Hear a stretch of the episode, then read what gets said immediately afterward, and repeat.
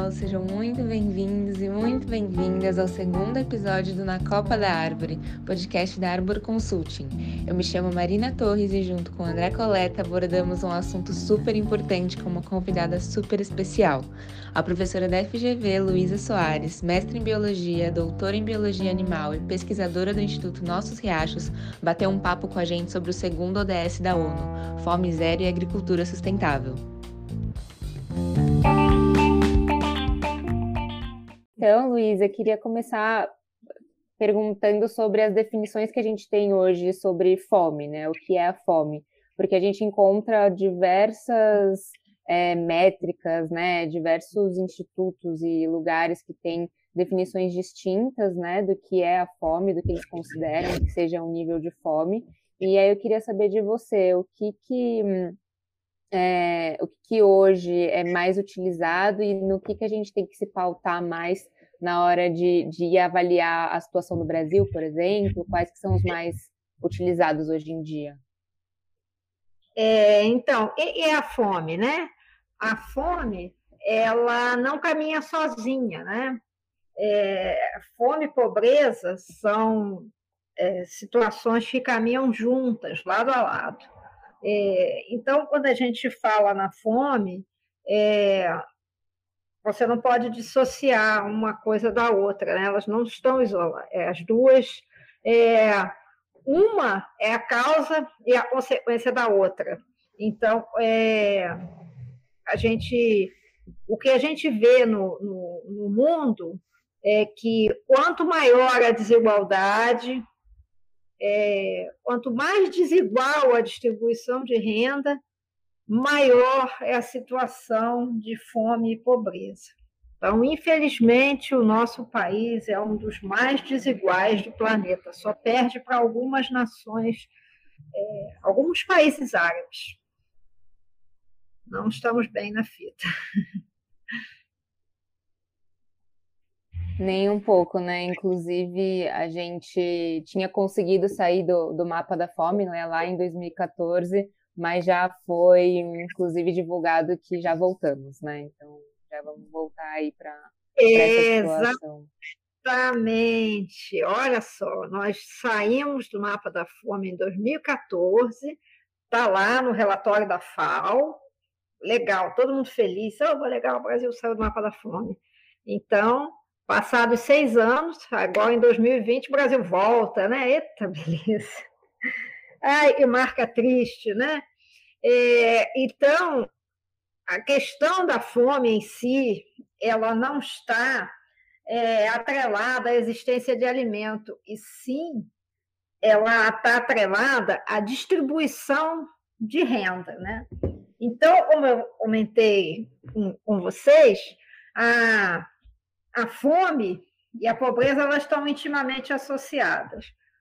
E à medida que o alimento ele é transformado em commodity, é, ele deixa de ser um alimento. Então, foi o que aconteceu, a, a gente viu ano passado, né? Aconteceu isso com o arroz, né? Acho, todo mundo se recorda, né? E o, o preço do arroz foi lá na estratosfera e houve um monte de memes circulando aí nas redes sociais falando é, do arroz. O que aconteceu? Com dólar alto, o arroz foi lá para o exterior e desabasteceu o mercado interno. E então a gente ficou sem arroz. E arroz é um alimento básico para a maioria das famílias. E, e aqueles dólares e dos investimentos, eles dólares ficam lá fora, eles não, não voltam. Então, é uma é muito desigual até essa. É, ah, eu então trouxe mais divisas para o Brasil, o país ficou mais rico? Não, os dólares ficaram lá fora. Os investidores deixam seu dinheiro lá fora. Então, mais de 10 milhões passam fome, sendo e aproximadamente 8 milhões é, no meio urbano e 2 milhões no meio rural, sendo que o meio rural é onde produz o alimento, né? Olha, ensina. Difícil, né? o tema da fome ele está rodeado de contradições, né? Então tem muito esse ponto que você trouxe agora, de que as próprias pessoas que estão produzindo os nossos alimentos são as pessoas que passam mais fome e a gente no mundo todo a gente produz o alimento necessário para alimentar todo mundo, só que mesmo assim milhões e milhões de pessoas continuam passando fome. Então é uma situação muito muito triste, né? Essa, essas contradições são, são muito, muito, muito tristes. Sem Pode... dúvida nenhuma, é de uma tristeza só, né? A gente fica completamente tem como expressar, né? Ao mesmo tempo é uma indignação e uma dor, né, pela, pelas pessoas, né? E a sensação de que você não consegue resolver esse problema, né? Então a gente fica buscando formas, né, de tornar isso mais é, assim, mais igual, mais igualitário, as pessoas não tenham tanta pobreza, né? Isso seja mais justo, né? O que aconteceu, a... por que o Brasil saiu do mapa da fome, né?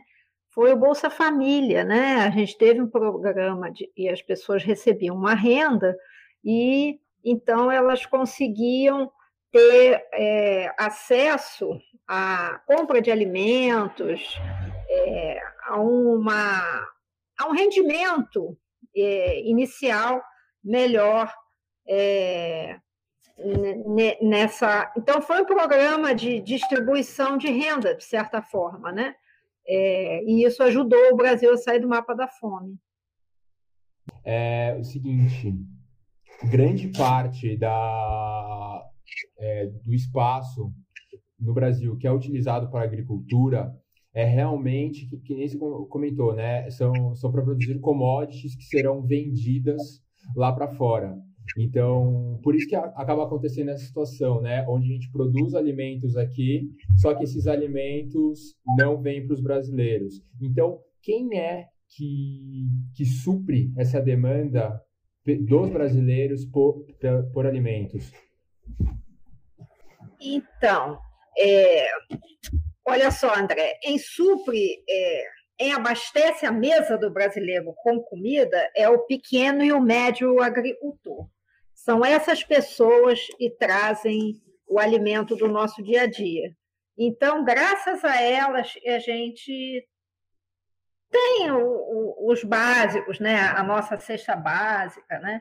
É, então, é, o que acontece? Essas pessoas que trazem esse alimento, elas recebem uma orientação para fazer o sistema de plantio é, da forma convencional. E como é que seria isso? É, na realidade, esse tipo de agricultor ele recebe, em geral, é, orientação e empréstimos de banco que é, esse, esses financiamentos para ele fazer o sistema agrícola dele já são meio atrelados a esse sistema agrícola, seja convencional. Mas, por outro lado, a gente tem um outro sistema de plantio, e é o sistema, é, sistemas agroflorestais, que abrem uma possibilidade de produção de alimento sem agredir o meio ambiente e sem e o agricultor dependente do e a gente pode chamar de agricultura de pacote, né? que seria ele recebe a semente é, geneticamente modificada, ele recebe é, o, o veneno para colocar na sua plantação, então ele recebe já uma, uma um pacote pronto, né? Para fazer aquilo, aquilo, não precisa pensar muito, é só fazer aquilo ali e tá ali, aquele pacotinho ali, você vai pá, igual fazer uma sopa instantânea, é meio isso. Então, quando ele passa para outro sistema de produção, no caso, o sistema agroflorestal, o que acontece com esse, esse agricultor? Ele ganha autonomia, ele tem a oportunidade de escolher o que ele ia plantar, quando e a maioria dessas pessoas que tem a ligação com a Terra, eles conseguem perceber o que e ele vai é, conseguir naquele momento. Ah, agora eu podia plantar mamão, poxa, nesse pedaço eu acho um cacau vai ser uma boa. Então, ele tem essa oportunidade de escolha. Então, ao fazer a migração para um outro sistema, ele ganha autonomia, escolha e tem a liberdade de, de fazer as coisas, num sistema onde ele fica autônomo e não mais dependente dos pacotes. Legal. E, e Luísa, você pode aproveitar para aprofundar um pouquinho nesse, nesse tipo de sistema, né? Os sistemas agroflorestais, o que são, como que ele funciona, quais que são as vantagens dele em comparação com a monocultura? É, então, vou explicar. E para todos entenderem, né? É, acho que todo mundo já ouviu falar nos sistemas agroflorestais. Quem não ouviu, é, vou aproveitar para falar um pouco. É, quando a gente fala de uma agricultura sustentável, você é, fala na, na agricultura, é, como é se diz? Nos sistemas agroflorestais, mas existem vários tipos de, de, de, de sistemas, né? Existe a permacultura, existe a agricultura da produção de orgânicos, né? existem os sistemas agroflorestais, todos esses sistemas, né, permacultura, orgânicos, agroflore, agrofloresta, agricultura sintrópica, todos eles são métodos de produção que não usam veneno. Então, é, e, e, então todos eles são sustentáveis. Cada um tem suas características particulares. Então, em, quem quiser se aprofundar mais pode ler um pouco sobre cada um deles. É, eu considero, a, por experiência própria, até a gente tem um plantio nesse modelo, o mais interessante, assim, do, em termos de contrapartidas, a agricultura sintrópica. Por quê? O próprio nome diz sintropia. O que é a sintropia? É, a sintropia é o contrário da entropia. Quando você está num sistema, no caso de um, no, num sistema natural, a entropia é a perda de energia dentro desse sistema. Então, quando você faz uma agricultura convencional, a cada ciclo de produção, o seu sistema perde energia. Por quê? Por que perde energia? Por quê? Você produziu, colheu. Aí, quando você retirou o, o produto da terra, você tem que colocar mais adubo, mais insumo, é, para poder fazer o um novo plantio. Então, se você olha uma segunda vez, você vai ter que botar duas vezes mais adubo, mais insumo, e é, por aí vai.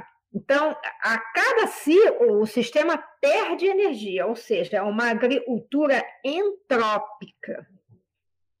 Quando você trabalha na agricultura sintrópica, é o contrário. Sintropia é ganhar energia no sistema. Então, o que, que acontece? Qual é a mágica? Você tem o seu ciclo de produção. Você produziu, retirou o alimento. O que, você faz? Aquelas plantas que produziram, você vai podá-las e vai incorporar o solo. Então, a mágica é a poda. A poda é o combustível da transformação no sistema sintrópico. Então, a cada ciclo novo de produção, você vai gerar mais energia, o seu solo vai ficar mais nutrido, com mais é, micro-organismos, mais vida. Então, de um ano para outro, você vai aumentando a energia e por aí vai. Seu, seu sistema vai ficando cada vez mais rico. Então, por isso, é uma agricultura sintrópica. Então, cada vez mais energia. E aí, por exemplo, você cortou uma banana, pegou a banana como alimento. Todo aquele tronco da banana, você vai cortar, a banana tem muita água, né? Você vai distribuir os tronquinhos cortados e a, toda ele é água, toda aquela matéria nutritiva e tem do tronco da banana vai ser incorporado ao solo. Então, e por aí vai, os outros cultivos também você vai fazendo a mesma coisa, galho, tudo, na, nada se perde, tudo vai para lá para o solo. Não sei se deu para entender, acho que deu, né? É também é um assunto que a gente falou assim, tipo, você consegue ficar anos estudando e você vai estar sempre aprendendo coisas novas, né? É, a gente está tentando aprender diretamente da natureza, né? E aí, meu, são uma quantidade de variáveis que estão ali envolvidas que são muito grandes. E aí, falando sobre a agricultura sintrópica, é, Lu, hoje a gente vê que o, esses pequenos e médios produtores, algum, alguns deles é, sofrem, estão suscetíveis à insegurança é, alimentar. Porém, acredito eu que a grande parte deles não adota esse sistema de agricultura sintrópica. E aí a pergunta é a seguinte: o que você acha que, que falta para esse sistema conseguir se espalhar, ter uma escala maior e como que ele consegue ajudar esses produtores a se livrarem desse risco de insegurança alimentar? Bom, para a gente é, fazer um, o, pessoa, o agricultor que está acostumado com o sistema convencional, para ele migrar para o sistema sintrópico, por exemplo, ou qualquer outro sistema, né? É, e não precisa usar veneno, é, primeira coisa, ele tem que querer. Então, a gente tem, primeiro, sensibilizar e atingir as pessoas que desejam migrar. É, então, a primeira coisa é que você faça um contato com profissionais que dominam a técnica da agricultura sintrópica, como, por exemplo, é, as pessoas são chamadas de agrofloresteiros e são profissionais hoje em dia, antigamente eram muito poucos, mas hoje já tem bastante gente que faz isso. É, não é difícil você encontrar grupos que já trabalham e que queiram disseminar a técnica. Né? Inclusive, sempre tem gente oferecendo curso de agricultura sintrópica por aí. É, tem até cursos online, tudo, né? A Secretaria de Meio Ambiente do Estado de São Paulo tem um curso excelente, inclusive eu, eu fiz, é totalmente online, né, autoinstrucional. É, então, não é difícil de você encontrar. É, e, principalmente, esse agricultor, ele, ele tem que querer, ele tem se apoiar nesses profissionais para poder fazer a transmissão do novo conhecimento. E, principalmente, tem a ver alguns incentivos também, é, a gente conversar com gestores públicos para e possa ter apoio das secretarias de agriculturas municipais, é, para poder ajudar esse agricultor a fazer a migração, né? porque não é assim um estalo, né? a pessoa precisa se manter enquanto o sistema está em transformação.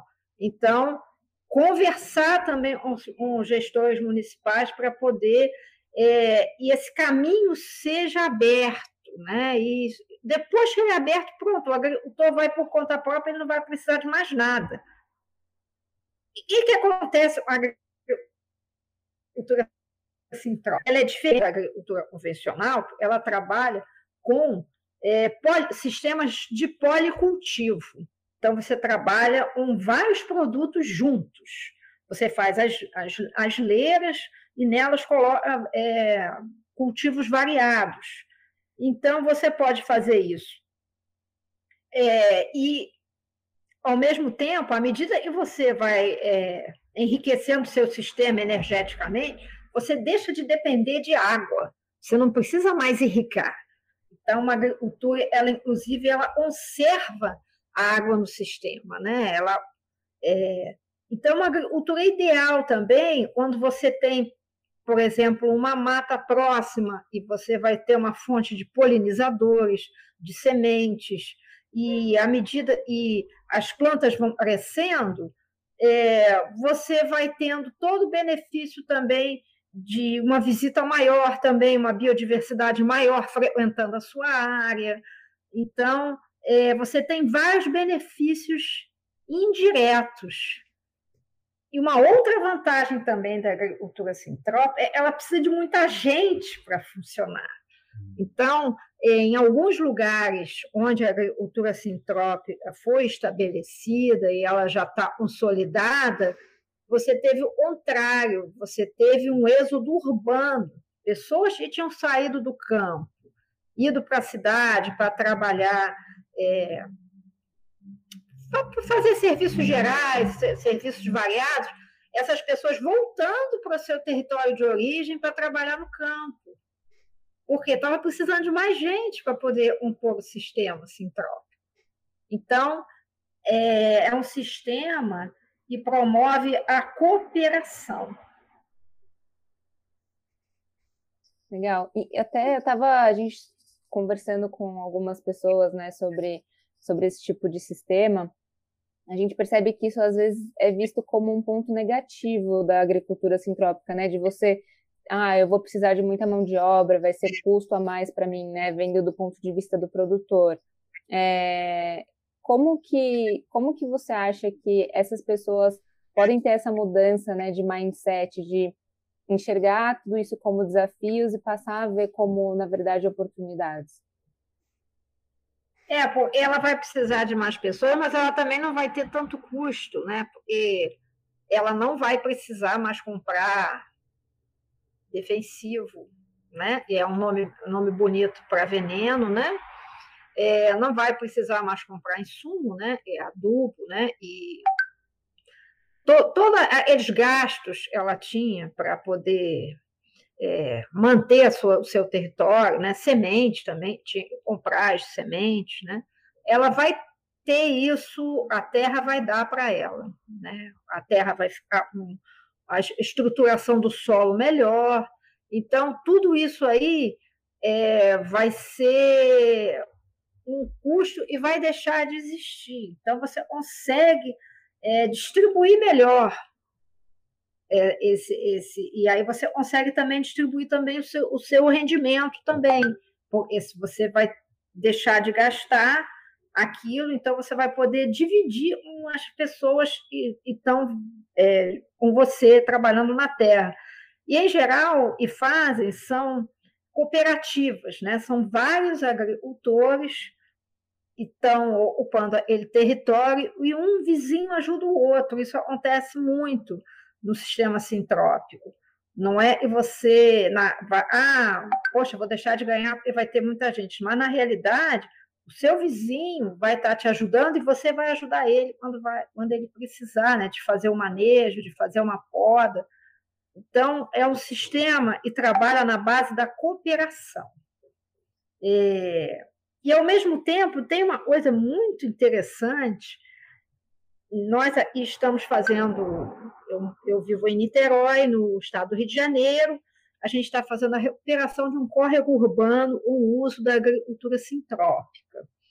É, então, a beira de um rio, numa cidade, geralmente é um lugar assim ah, aquilo ali é uma vala, tão bom se alguém pudesse botar um, uma placa de cimento para a gente nem ver ele, ele, aquela água, né? Então a gente está indo na outra mão do e tem sendo feito nos córregos é, urbanos, que é a gente está plantando a mata ciliar desse córrego, a gente está recuperando uma agricultura sintrópica. Então, o que está acontecendo? O amor contamina, a gente está vendo que as pessoas que vivem em outros pedaços, a gente está plantando uma margem do córrego, a outra margem está dentro de, de um condomínio de casas. As pessoas da margem direita, no caso, e é onde está o condomínio, começaram a plantar também. Porque elas viram a gente está recuperando o córrego da margem esquerda, e aí elas começaram a plantar, começaram a a levar mudas, levar sementes, e já tem produção de alimento também do lado onde era o lado do córrego e é urbanizado, já tem calçada e tudo, mas aí é, as pessoas que vivem naquele condomínio estão é, vendo está acontecendo aquela transformação E é o que eu falei do, do o amor, né? Contaminando, é, permeando todas as pessoas e não viam aquilo ali como um sistema hídrico, era só uma vala. Agora não, agora é um córrego. A gente está vendo a biodiversidade aumentando, já tem muito mais aves, é um, é um córrego e, e drena para uma lagoa, né? Lagoa de Itaipu, no sistema é, lagunar Itaipu-Piratininga, em Niterói. E o número de aves aumentou bastante, a gente vê também alguns pequenos mamíferos frequentando, né? É, é, a gente já viu capivara, tem cutiazinha também, tem jacaré também, tem várias aves, é, pássaros pequenos também começaram a aparecer. À noite aumentou o número de sapos, a gente quase não ouvia mais sapo.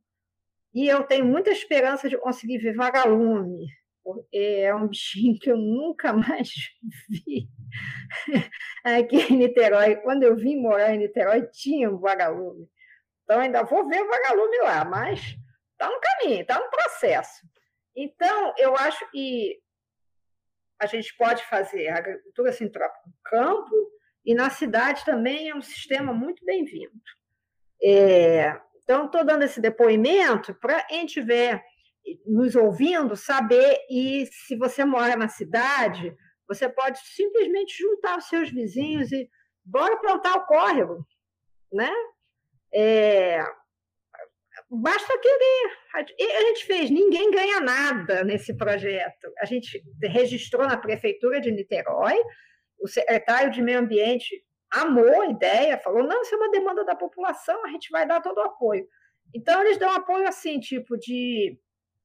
Quando tem um mutirão, é, de, de botar um cavalete na rua, ninguém passar, é, para a gente poder fazer o plantio, mas com a pandemia nós não fizemos mais mutirões gente vai em grupos de dois ou três e, é, como é que se diz? Para manter o distanciamento, máscara, né? Mas antes a gente fazia mutirão e até 50, 60 pessoas. É muito bonito de ver isso, sabe? Muito lindo. Nossa, com certeza. Você vê todo mundo ali pelo mesmo, pela mesma causa, uma causa tão bonita, né? Eu acho que quando você tem essa interação com a natureza, você já meio que é inundado, né, por essa sensação de amor mesmo, não sei, acho que é uma coisa muito única de quando você de fato está lá é, e vivendo aquela experiência, não tem nada igual, assim. Muito legal. Nossa, é muito legal mesmo. E, Luísa, deixa eu te perguntar, é, já que a gente está tá falando de, de, agricultura sintrópica é, na, no meio urbano, você acha que é, essa forma de produção, ela tem o potencial para se estabelecer, por exemplo, hortas urbanas, onde a população, de forma geral, é, consiga ir lá e, e pegar um, frutas do cacho, por exemplo, e levar para casa depois para se alimentar, ou até mesmo moradores de rua que não têm acesso a isso em, em locais assim, é, conseguirem acessar esse tipo de, de, alimento, porque também, além de ele dar muitos frutos, também é, é tudo muito diversificado, né? Então, as pessoas teriam acesso a, a diferentes tipos de, de, de, de alimentos ao longo do ano todo?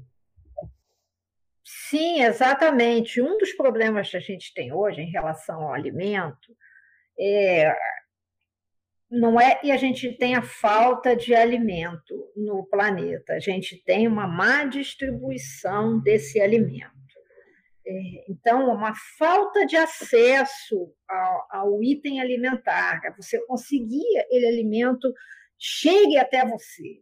Tanto que às vezes aparece, nunca mais apareceu, mas quando eu era criança mesmo, eu assustada. Ah, é, mataram um monte de pintinho lá porque não tem como, o valor do frango está muito baixo, então, ou eu achava, ai meu Deus, que horror, porque não dá, porque não consegue tirar, já não está valendo quase nada, então não consegue tirar dali. Aí é, acaba, né? Então, quer dizer, é, o que acontece? É a falta de acesso. É, então, a gente tem hoje as pessoas mais pobres, elas só têm acesso se elas produzirem o seu próprio alimento. E a gente sabe, e na cidade, às vezes, a gente não tem um território é, livre para poder plantar.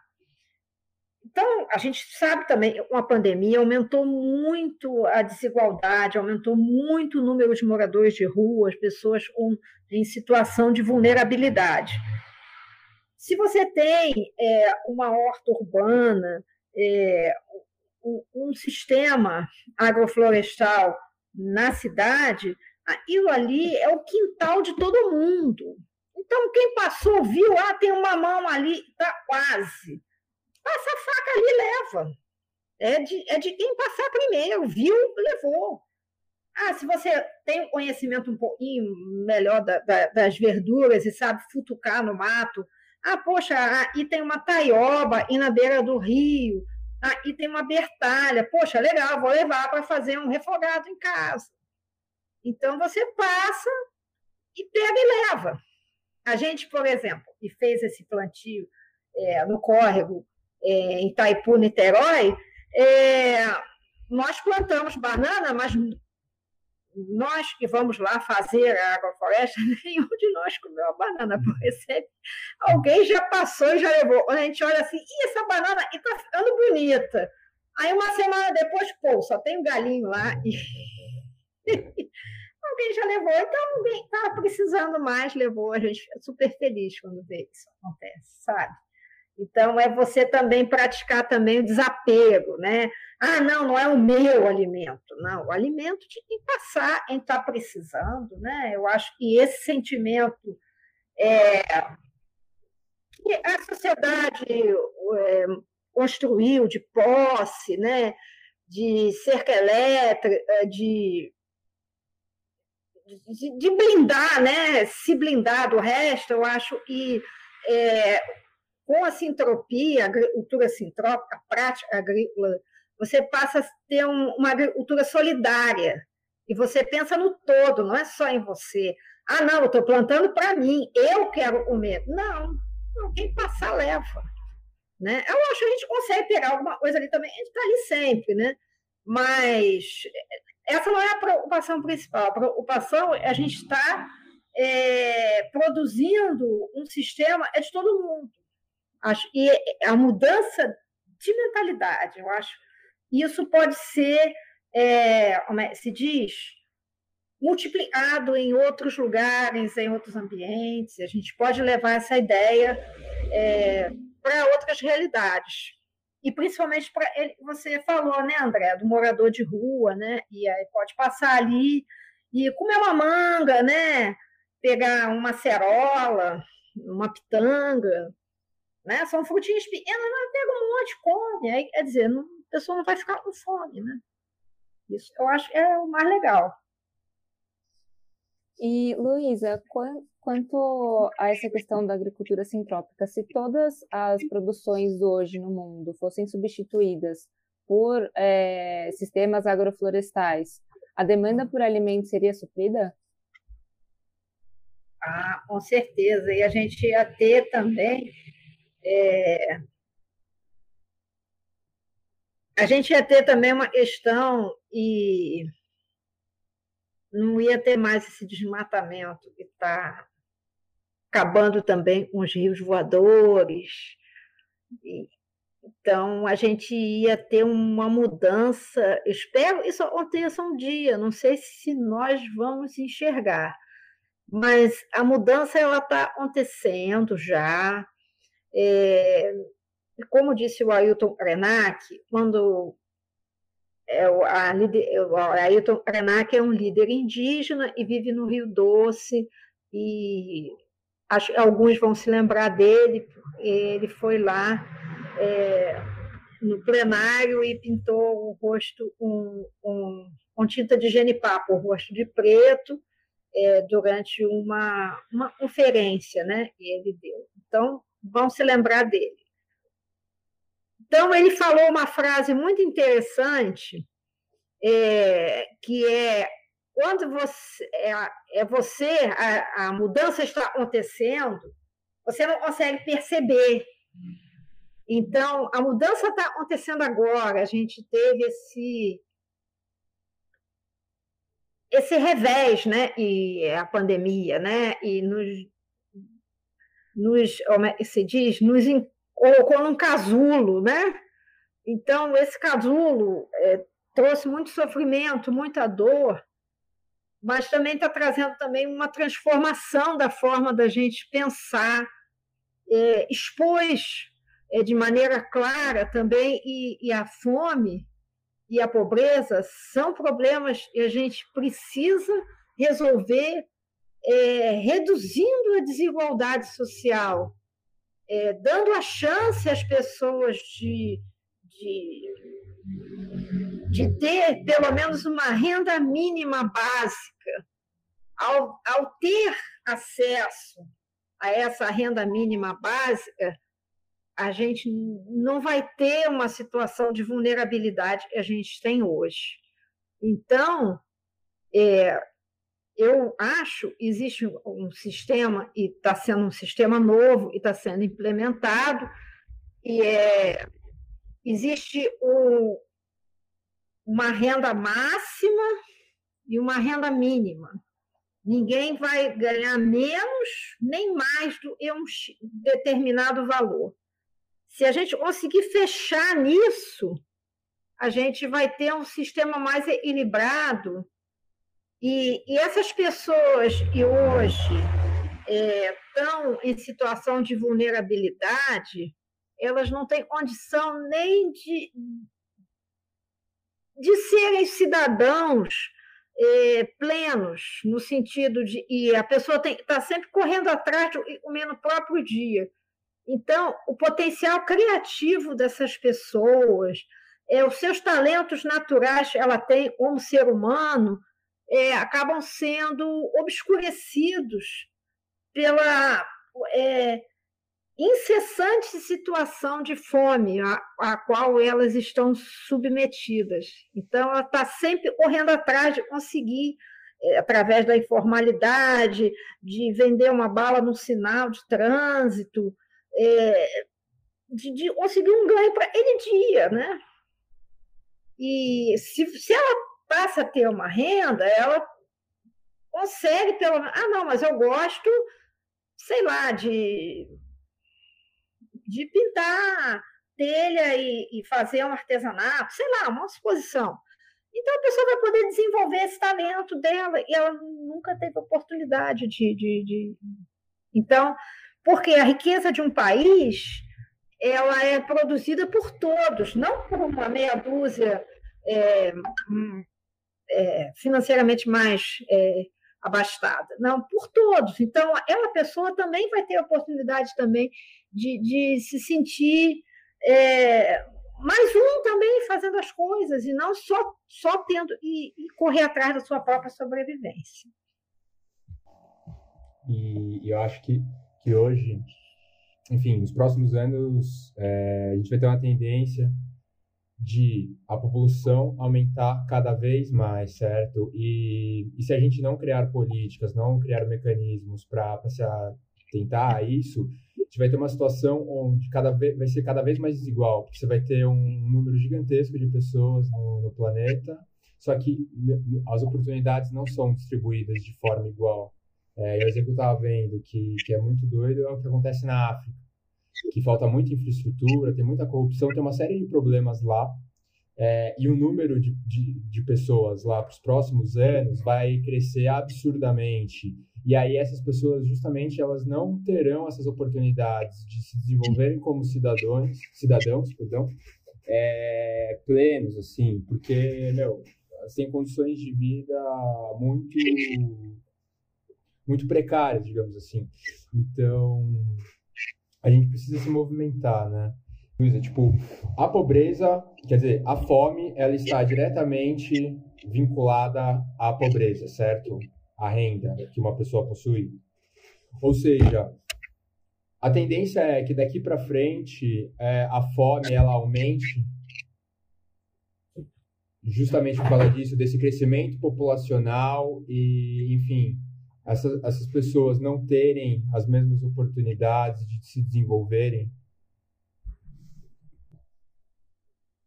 Eu acho, e à medida que a população vai aumentando, é, a gente tem que mudar os paradigmas, né? A gente simplesmente a gente sabe algumas soluções são políticas.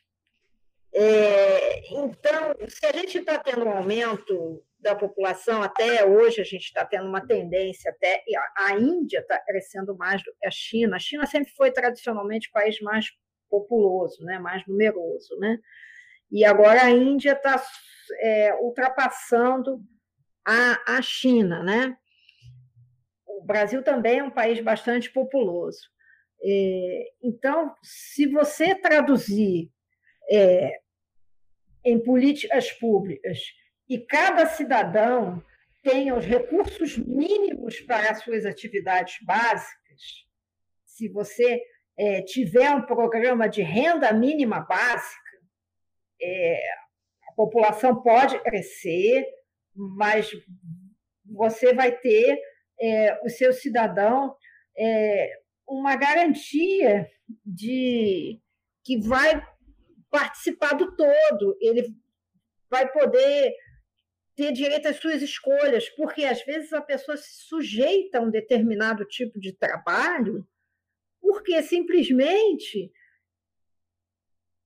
ele não tem outra opção. Às vezes a pessoa é obrigada a, ah, não, mas tem engolir ele sapo, eu preciso do emprego. Quantas vezes a gente já não ouviu alguém falar isso? Né? Uma pessoa às vezes vai trabalhar é, estando machucada ou doente. Não, mas eu não posso deixar de ir, senão eu vou perder a minha oportunidade. Se a pessoa tiver uma renda mínima básica, ela vai ter opção de escolha. Ela, não, eu não quero isso para mim. Não vou aceitar esse tipo de abuso, né, de exploração. Eu, eu consigo sobreviver com aquela renda mínima básica. Então, é, você dá uma situação de empoderamento é, para a pessoa que hoje fica totalmente sujeita. É, não sei se está dando para entender, acho que sim, né? é, a pessoa está totalmente sujeita a, a, a, a situação de, de, de vulnerabilidade, ela está precisando, e o outro sabe, aí, é, assim, como é, se diz, se aproveita da, daquela situação e, e, explora mesmo, né? A gente sabe que tem situações de trabalho análogo à escravidão, até no setor de vestuário, né? Recentemente a gente teve algumas, é, alguns escândalos, né? e que essas situações não aconteçam mais. Essas pessoas não vão mais é, ser vítimas desse tipo de exploração, elas terão acesso a uma renda mínima. Então, a gente precisa de uma mudança política para que isso realmente se torne realidade. Esse sistema da renda mínima, base, é, ele já foi feito, é, é, como é, se diz, umas projetos piloto em alguns outros países, né? Um exemplo eu li foi o da Noruega, é, e, e, deu certo, mesmo as pessoas achem, ah, não, mas as pessoas, é, depois não vou nem ir trabalhar. Mentira, isso é papo de, de capital, não é assim, não. A pessoa quer, ela é participar, ela é se inserir, mas ela vai ter o direito de escolher como ela é se inserir, né? Então, acho que esse é um grande diferencial, é a renda mínima dá para o cidadão a, a, sensação de cidadania, de dignidade, de, de pertencimento, né? Eu acho. Uhum. Espero que a gente viva para ver isso, né? Oh, seria bom demais. E, e Luísa, tirando né, essa, essas questões mais da esfera pública, né, que podem ser feitas, o que que nós como indivíduos e o que que as empresas podem fazer para ajudar na questão da fome no mundo? Ah, eu acho que as empresas podem fazer muito, né? É, principalmente ter um programa né, de, de responsabilidade é, empresarial, responsabilidade social empresarial, e realmente seja, é, como é que se diz? Ativo, né? E, e você tenha o que está no papel a, e a, a, a, empresa vai promover ações participativas, né? Porque qual é a chave da mudança? E a empresa, ao se instalar numa determinada região, ela não, não entra ali só como um negócio, ela chega naquela região como é, um morador. E quando você chega para morar, aí você quer é conhecer o seu vizinho, você é fazer um jardim, é, você quer interagir, é valorizar o comércio local. Não é assim? Então, quando a empresa chega numa região e ela seja um morador também, né? E ela se insira na comunidade, procure, ah, não, eu vou fazer, sei lá, uma horta comunitária e, pra, e a, as pessoas participem, né? Então, se ela tiver uma postura participativa, a lei ela vai ganhar é, em, como é que se diz? Em simpatia, em amorosidade, em é, ela vai ter um papel junto aos seus clientes muito maior do que se ela se fechar, se blindar e explorar. Então, eu acho, e é uma mudança de mentalidade do setor empresarial. É, você trabalhar do ponto de vista é, de, de uma, um, novo paradigma, sabe? Eu acho que esse novo paradigma está ao alcance também das pessoas fazerem essa transformação. É, porque a imprensa é formada por pessoas, então, que o, o, o setor de, de, de, de RH, o, o, setor de, de comunicação, o setor de meio ambiente da empresa dialoguem entre si e construam é, uma vizinhança e façam uma, uma. Eu tive um exemplo recente de um colega é professor da Universidade Federal eh, do Rio de Janeiro, lá em Seropédica, e uma empresa local se instalou e no território da empresa havia uma, um sistema de brejos, de alagados, onde vivia uma, um peixinho ameaçado de extinção. Um peixinho só vive nesse tipo de ambiente de brejo. Então, ele foi, conversou com o setor responsável da empresa sobre isso. Olha, tá vendo ele brejinho ali dentro seu, da sua terra aí da empresa? Ali vive um peixinho é, pequenininho, colorido e é ameaçado de extinção. E a empresa fez, ela protegeu o local, é, fez um programa de recuperação do ambiente e e acontece, sai um monte de matéria dizendo, olha, empresa X é, recupera ambiente de peixe ameaçado graças à a, a, a, parceria com uma universidade. Isso daí é só, só, é só, só, só traz o bem, né? Então, é como eu falei, né, a gente tem que praticar a, a amorosidade, né? Eu, eu acredito que tem muito uma visão assim, de que a colaboração das empresas é, para a esfera pública, para a sociedade, vem muito da contribuição que ela faz através dos impostos, certo? Então, ela paga os impostos dela e, enfim, o governo ele utiliza esses recursos para trazer benfeitorias para a sociedade. Só que aí, essa, essa fórmula que você mostrou para a gente agora é uma outra forma de contribuição direta da empresa, né? Diretamente para a sociedade, que nem você falou. Meu, você vai atrair automaticamente a, o público que mora ali onde você está ajudando. Eles, eles potencialmente vão virar seus clientes, vão te recomendar para outras pessoas, porque eles viram que você está contribuindo realmente por todo, né?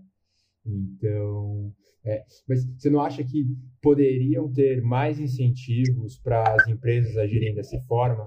Porque acho que hoje, é, por essa parte da, da imagem, enfim, ela já é um incentivo forte, bem conhecido. Assim, as empresas sabem que, elas vão se beneficiar do ponto de vista da imagem, mas será que, por exemplo, a carga tributária delas não poderia reduzir um pouco, porque elas já estão fazendo essa benfe essas benfeitorias, enfim? Tipo, poderiam ser criados outros incentivos para elas? É, eu, eu acho que sim, né? É, eu acho que existe, eu acho que a gente pode ter um direcionamento né, nesse viés, né? De, e a gente tem um conjunto de incentivos, né? Precisa modificar essa. Eu acho que, sabe, André, a gente tem que transformar cada vez mais a visão é, colaborativa é, dos negócios, né? A gente tem que estimular e a, a cada vez as parcerias sejam mais sólidas e a gente possa trabalhar muito no, no sistema da colaboração e não da competição. É, eu costumo comentar muito uma situação que é. Vou comentar um pouco sobre o livro do Charles Darwin e do Alfred Wallace. É, da teoria da evolução, né? origem das espécies. É, então, o que e o, o, mercado da época valorizou no livro Origem das Espécies? A sobrevivência do mais apto. Então, o mais forte sobrevive. Então, isso foi muito valorizado na época, né? A gente estava tendo um desenvolvimentismo muito acelerado no início do século XX, né? é, quando foi, mais ou menos, o livro foi muito divulgado. Então, que acontece? Na mesma época, um outro livro foi produzido e, e publicado por um russo é, chamado Kropotkin. E se chama, esse livro chama-se Ajuda Mútua. Quem quiser pode baixar, está disponível na internet. É, o livro fala da. E você consegue muito mais sucesso se você agir de forma colaborativa e não competitiva. Então, é, na realidade, o, a tendência hoje, nesse tempo que está vindo, essa pandemia vai acabar e nós vamos é, viver uma outra realidade, é a tendência da colaboração. Então, vamos trabalhar mais na ajuda mútua. E Coitado, Darwin deve até se revirar no túmulo. Ele não quis dizer nada disso, de, e era a sobrevivência do mais apto. Ele, ele só fez uma, uma teoria de como as espécies evoluíam e, e meio, houve um oportunismo né, de aproveitar é, de forma é, indesejável né, o que ele escreveu. Né? Mas vamos trabalhar mais na, na, na, linha da ajuda mútua. Eu acho que as empresas só vão ter a ganhar e trabalhar também de contratar mais pessoas de, de dentro da comunidade, né? Às vezes é, você tem uma empresa mora num, instalada numa comunidade carente, contratar funcionários, fazer cursos para essas pessoas também possam aproveitar e trabalhar ali. E, e professora, é, Luísa, o que que, quais que são, né, pensando no Brasil agora especificamente, quais que são os principais desafios para a gente conseguir, de fato, melhorar de forma sustentável, né, no longo prazo, nos nossos índices de, de fome e, e, quais que são as consequências, né? Se a gente não fizer nada, se as coisas continuarem como estão, quais são as consequências disso para o nosso país? É, então, como eu comentei antes, eu acho que a chave para a gente ter uma redução da fome é você fazer uma distribuição de renda mais justa e equilibrada. Então, é, a riqueza de, de um país é o resultado do trabalho de todos, e não só de alguns. Né? Então, para a gente ter uma uma solução ótima, né? E, e a médio prazo é a gente ter essa distribuição de renda e as pessoas terem uma vida melhor, né? É, dói muito, né? Você vê tanta gente passando situação de pobreza, né? A região eu moro não tinha morador de rua e agora já tem. A gente fica muita, muita dor de, de ver essas pessoas passando sofrimento. É, então, se a gente não é, caminhar nesse sentido, é, as desigualdades extremas vão gerar cada vez é, quadros de, de, de, mais violência, é, de mais também isolamento, né? As pessoas vão ficando cada vez mais isoladas na sua realidade e menos solidárias. Então, é um caminho e a gente viu nesse fim do século XX e não deu certo. Então, isso fique é, na, antes da pandemia e, e lacre aquilo ali e não, a gente não tenha mais isso e que agora a gente trabalha de forma colaborativa, pensando no todo.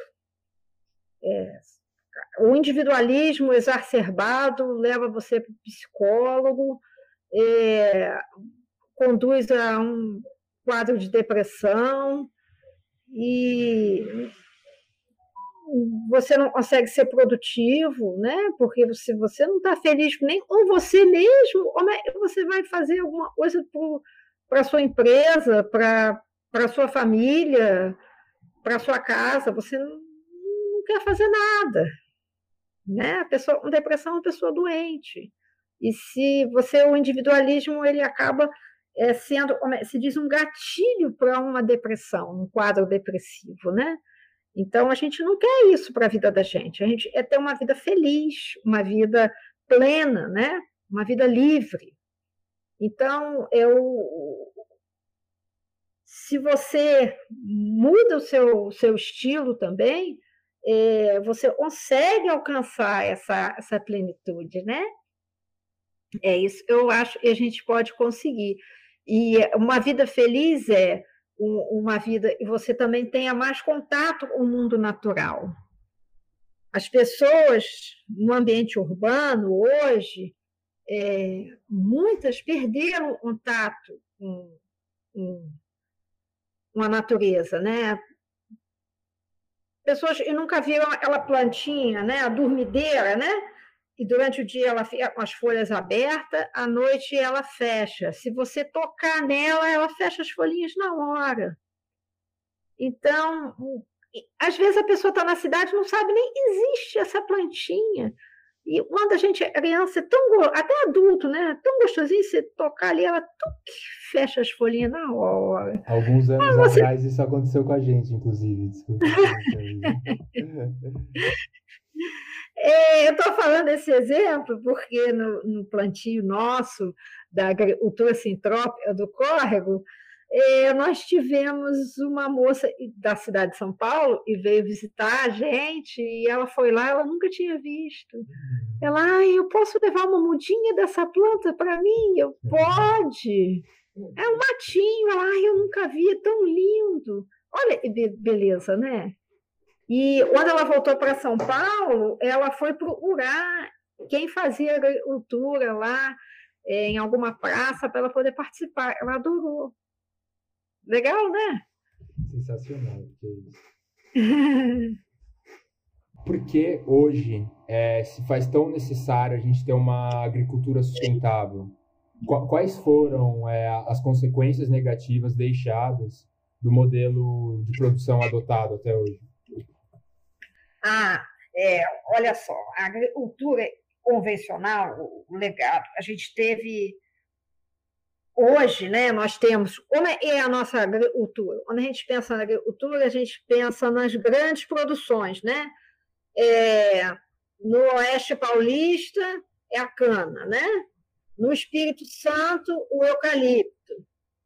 No, no Mato Grosso, a soja, né? Na, no Vale do São Francisco, o algodão. Então, a gente tem as monoculturas regionais, é, em grandes extensões de terra, territórios enormes, né? com a mesma coisa plantada. É, essas práticas monoculturais, elas têm uma empregabilidade de pouca mão de obra, porque são altamente mecanizadas, é, ou seja, elas também aproveitam pouco das pessoas que vivem naquele território, né? E, ao mesmo tempo, como elas são grandes áreas homogêneas de, de, de, de plantação, elas também, em geral, elas desalojam as pessoas que vivem na zona rural, porque tipo, a pessoa está atrapalhando eles a terem uma, um contínuo de plantio. Né? Então, esse sistema de desalojar, é, historicamente, ele tem sido um sistema bastante cruel, né? De, da base da coação, da pessoa ter. E a pessoa às vezes não quer sair do seu território, mas ela, na base da coação, ela é obrigada a sair e fazer uma uma favela rural, né? Ela vai para a periferia da cidadezinha mais próxima e tem, não vai ter mais a terra dela e vai viver ali de, de qualquer coisa ali, numa casinha, não tem nada a ver com a realidade e ela estava acostumada. É, eu acompanhei isso, né, em algumas áreas do, do norte do Espírito Santo, né, e é muito lamentável que isso aconteça. É, historicamente, isso realmente aconteceu. Mas qual é o problema desse sistema? É socialmente injusto e ele leva a uma é, exaustão do solo é, a médio prazo. Por que eu digo ele leva a uma exaustão do solo? A gente vê é, o plantio de café no Vale do Paraíba do Sul. É, que aconteceu esse, esse Vale do Café? Né? Ficaram os casarões antigos dos barões do café, e hoje o Vale do Paraíba do Sul é, não tem mais é, uma boa parte do seu território ou terra estéreo, e os netos dos barões do café não tem mais essa riqueza e vivem em situação modesta. Então, esse é o futuro dos outros territórios que tem por aí de, de grandes monoculturas. Qual é o problema? O problema não é a soja, o problema não é o eucalipto, nem é o algodão, nem é a cana. O problema é a prática monocultural. Se você transformar esses territórios em é, sistemas consorciados de policultivos, é, você vai permitir que o morador da área rural continue vivendo no território, é, ou seja, você tem uma maior é, equidade social das pessoas conseguirem continuar vivendo, você vai ter uma melhor distribuição é, de, de, produtos, né? Você e você vai ter um menor risco de pragas, porque quando a praga chega e só tem aquilo, ela se faz, né? Por que existem nuvens de gafanhoto? Você já viu nuvem de gafanhoto em floresta? Não tem, né? Só tem onde só tem monocultura.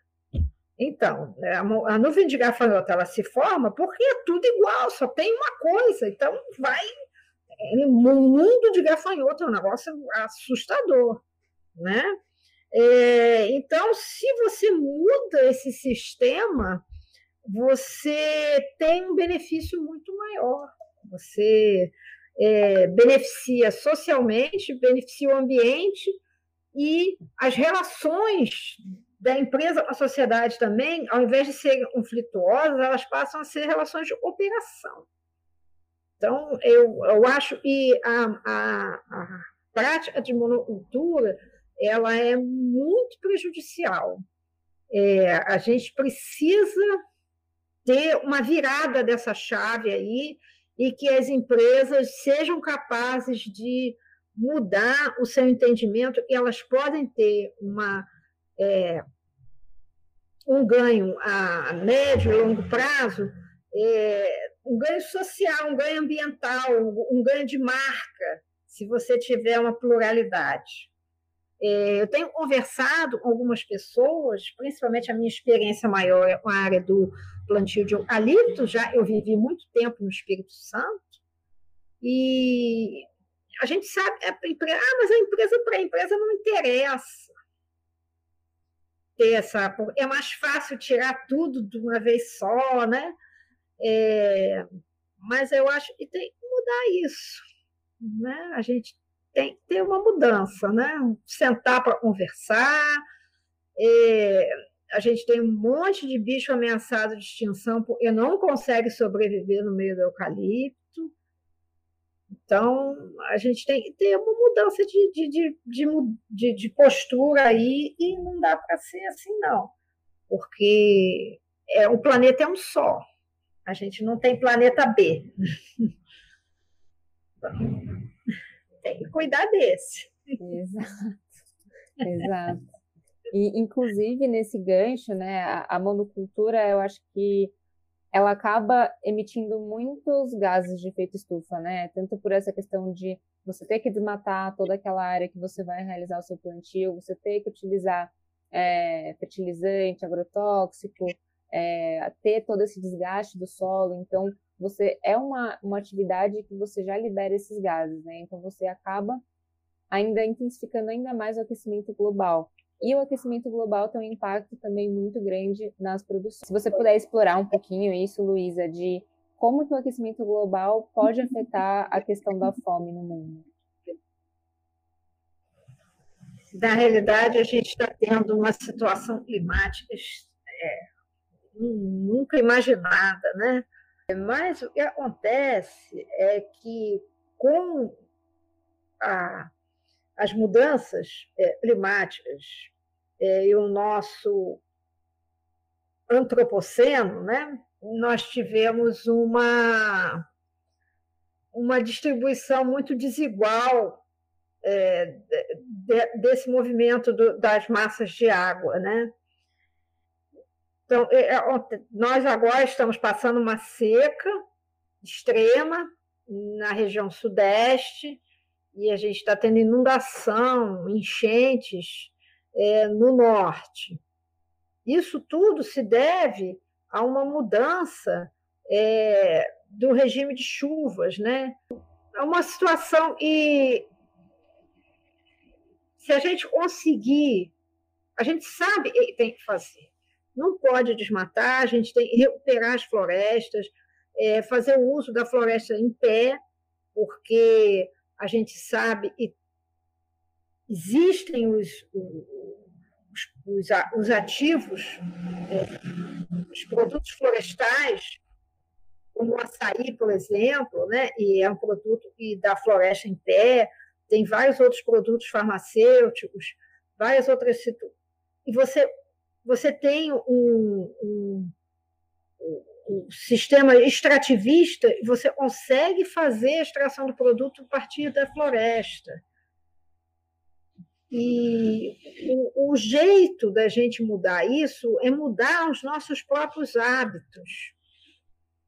Então, a gente precisa mudar é, alguns costumes que estão muito arraigados na nossa sociedade é, urbanizada, como, por exemplo, o hábito de ir num. É, por exemplo, num rodízio, né? Vocês já pensaram que é um rodízio de churrasco? O impacto disso. E o pior, né? muitas pessoas vão para o rodízio já pensando, eu vou dar prejuízo nesse rodízio. Então, você está comendo um excesso ali inimaginável. Né? Exatamente, né? Você vai, come uma quantidade absurda. É... Então, por exemplo, eu queria aproveitar para falar, por exemplo, essa questão é, de se você tem uma uma renda básica, por exemplo, quando a gente. Quem começou a renda básica no Brasil foi o Eduardo Suplicy. Não sei se vocês sabiam, né? É, mas ele teve a preocupação de ampliar a dignidade de cada pessoa através é, de uma renda básica, né? É, então, um dos municípios pioneiros nesse processo é o município vizinho, eu moro, é, Maricá. Eu moro em Niterói, Maricá é o município vizinho, logo depois da Serra e é, vem o município de Maricá. É, então, ele foi um dos primeiros. É, eles fizeram um sistema de pagamento, é, eles usaram uma moeda local chamada Mombuca. Mombuca é o nome de um rio local de Maricá. Então, a pessoa ganha uma mombuca e depois troca isso, e alguns até usam a própria mombuca como moeda. Então, foi um sistema pioneiro no município, e nem é um município tão grande, né? mas e é um município e é, conseguiu ter uma preocupação social mais é, desenvolvida. Eles têm um sistema de transporte urbano e é gratuito para a população e vem da, da zona rural para o centro para trabalhar, é um transporte urbano gratuito. Eles têm esse sistema da Mumbuca também, de uma moeda local, e tem a renda base é, é municipal, programa de renda municipal. Esse município ele recebe royalties de petróleo, é daí que vem essa fonte de renda, mas quantos outros recebem royalties de petróleo e não fazem nada, né? Pelo menos eles estão fazendo alguma coisa, né? E, e é, associando essa questão da renda base à questão climática, é, se você dá uma dignidade à pessoa dela sobreviver, ela consegue pensar no todo. Quando você tem fome, você não consegue pensar no resto, você só pensa, eu preciso sobreviver. Não consigo pensar em outra coisa, eu tenho que passar esse dia. Né? Eu preciso do, do, do, do recurso para hoje. Então, se você passa a dar um rendimento para a pessoa, ela consegue ter um olhar é, para o resto que está ao entorno dela. Né? Ela consegue pensar em fazer um, uma prática é, de, de, sei lá, plantar uma praça, consegue pensar em, em melhorar a sua rua, consegue ter uma visão uma, uma ampliada. Então, acho que também as coisas estão interligadas. Então, a gente precisa dessa, dessa, dessa mudança. Né? Eu espero que ela aconteça. E o próprio Eduardo Suplicy, com essa questão da pandemia, em, ao ser entrevistado, ele falou: não pensei eu fosse ver a, essa renda básica tão perto de se tornar uma realidade. Foi uma, uma, uma situação muito legal. Sim. E, oh, André, você tem mais alguma pergunta, mais alguma coisa que você queira comentar? Ah, na verdade, Luiz, se fosse por mim, assim, a gente ficaria conversando a noite inteira. que, espero que a gente possa fazer outros programas desse aqui com, com você. Ah, eu acho ótimo. Inclusive, eu estava pensando nisso agora, que eu queria me convidar algum dia que você for aí fazer o plantio da, da do sistema central. Ah, seja Fazer um convite que a gente sai aqui de São Paulo, vai para o Rio, já aproveita para conhecer, né, para conhecer. É, melhorando essa situação da pandemia, podem vir, serão muito bem-vindos. A gente não está fazendo mutirão por causa da, da, como é se diz, da pandemia, né? Mas a gente fazia os mutirões tão bonitos. Eu, eu mando para a Marina umas fotos aí pela Ai, me manda sim, me manda sim, por favor. A gente tem uma página no Instagram, arroba é, Córrego da Tiririca. Aí, se quiser, vocês quiserem seguir. Deixa eu ver. A gente tem uma página também do projeto, nossosriachos.net barra Tiririca, eu acho. Ai, que legal, já estou seguindo aqui. É, como, que, como que você entrou em contato com, com, enfim, com a agricultura sintrópica e tal? Ah, na realidade, eu trabalho com um peixinho de riacho da Mata Atlântica, né? É, é o meu trabalho, né? Desde eu estava na graduação, eu estudo peixinho. É, eu sei que é um trabalho diferente, né? Mas eu amo, né? Gosto muito. É, então, você começa a ver. Ah, o aluno termina um trabalho de, de monografia, de tese. Ah, não tem jeito, o ambiente está destruído, está poluído, o bicho perdeu o hábitat, desapareceu, é sempre assim. Né? Ah, assim, os, os, meninos terminando os seus trabalhos de, de, finalização de curso, sempre um lamento.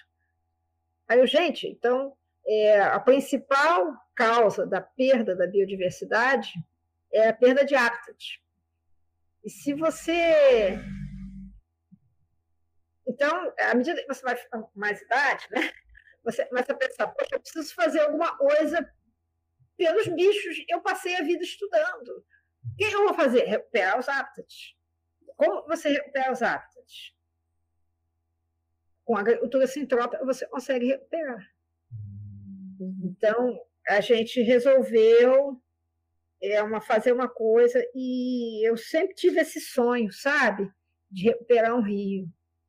Quando eu morei no Espírito Santo, era um lugar menorzinho, era uma cidadezinha chamada Santa Teresa, com 23 mil habitantes, a cidade bem menor, né? Eu achei que lá eu conseguiria, mas lá não, não foi possível, né? A gente até fez algumas tentativas, mas. E aí, para minha surpresa, Niterói é uma cidade enorme. Eu jamais, nos meus melhores sonhos, eu imaginei que eu fosse conseguir fazer algo ali. É, a gente está conseguindo. A gente conseguiu a adesão das pessoas que começamos no grupo de meditação. E a gente já tinha esse grupo, né? Um grupo que tem, sei lá, uns 15 anos a gente tem esse grupo né, de meditação, né? Eu, eu vivi fora de Niterói 15 anos, né? Vivi na Bahia, depois vivi no Espírito Santo. Aí quando a gente voltou, é, é, o grupo de meditação estava aí e tal, são pessoas que se conhecem há muito tempo, né? E aí a gente perguntou, gente, eu gostaria de participar de um do projeto, vamos começar a plantar à beira do rio. Ah, eu quero. Ah, eu também, eu também. Aí nós juntamos um grupinho pequeno, fomos na prefeitura e levamos um projeto escrito, né? Falamos lá com o secretário, o secretário amor. Aí, eu, aí começamos, né? Mas assim, gente, não, ninguém ganha nada financeiramente, não é um projeto assim, um, não, não, tem, não tem assim subsídio nenhum. A única coisa que a prefeitura faz é. A gente, no início, tinha um pouco de lixo, as pessoas olhavam ali, um lugar, um terreno baldio, um lugar largado, né? ninguém olhava ali, um córrego. Né? Então, no início tinha muito lixo, a prefeitura recolhia, a prefeitura metia a, cortadeira lá para tirar a grama e tal. E agora praticamente não precisa mais, porque a gente está no segundo ano do projeto, completou dois anos agora em maio, e a gente já tem uma, uma matinha já, as árvores estão crescendo. Aí a gente fica tão feliz. Agora o nosso desafio é que não tenha mais nenhum esgoto no córrego. Ele chegue limpinho dentro da lagoa. Esse é o nosso desafio. Porque a cidade tem tratamento de esgoto, não tem motivo nenhum, né? Uma cidade jogar sua, sua o esgoto dentro do corpo hídrico. Né? Então, a gente está agora batalhando nesse sentido. Né? Mas estamos avançando, estamos né? avançando. E vocês Nossa, são muito, muito legal. Ah, obrigado, com certeza. Nossa, Vai muito ser... legal mesmo. Parabéns pelo trabalho de vocês. Sério, muito legal mesmo. Encerramos por aqui o segundo episódio de Na Copa da Árvore com a Luísa, uma pessoa sensacional que compartilhou muitas experiências e aprendizados sobre a situação atual da fome no Brasil e sobre agricultura sustentável. Te aguardamos para nosso terceiro episódio, onde continuamos explorando o tema do ODS 2. Para essa conversa, convidamos o CEO do Superopa, Luiz Borba que atua diretamente no combate da fome e vai nos trazer uma visão de como fazer isso na prática. Tenha uma ótima semana e até a próxima!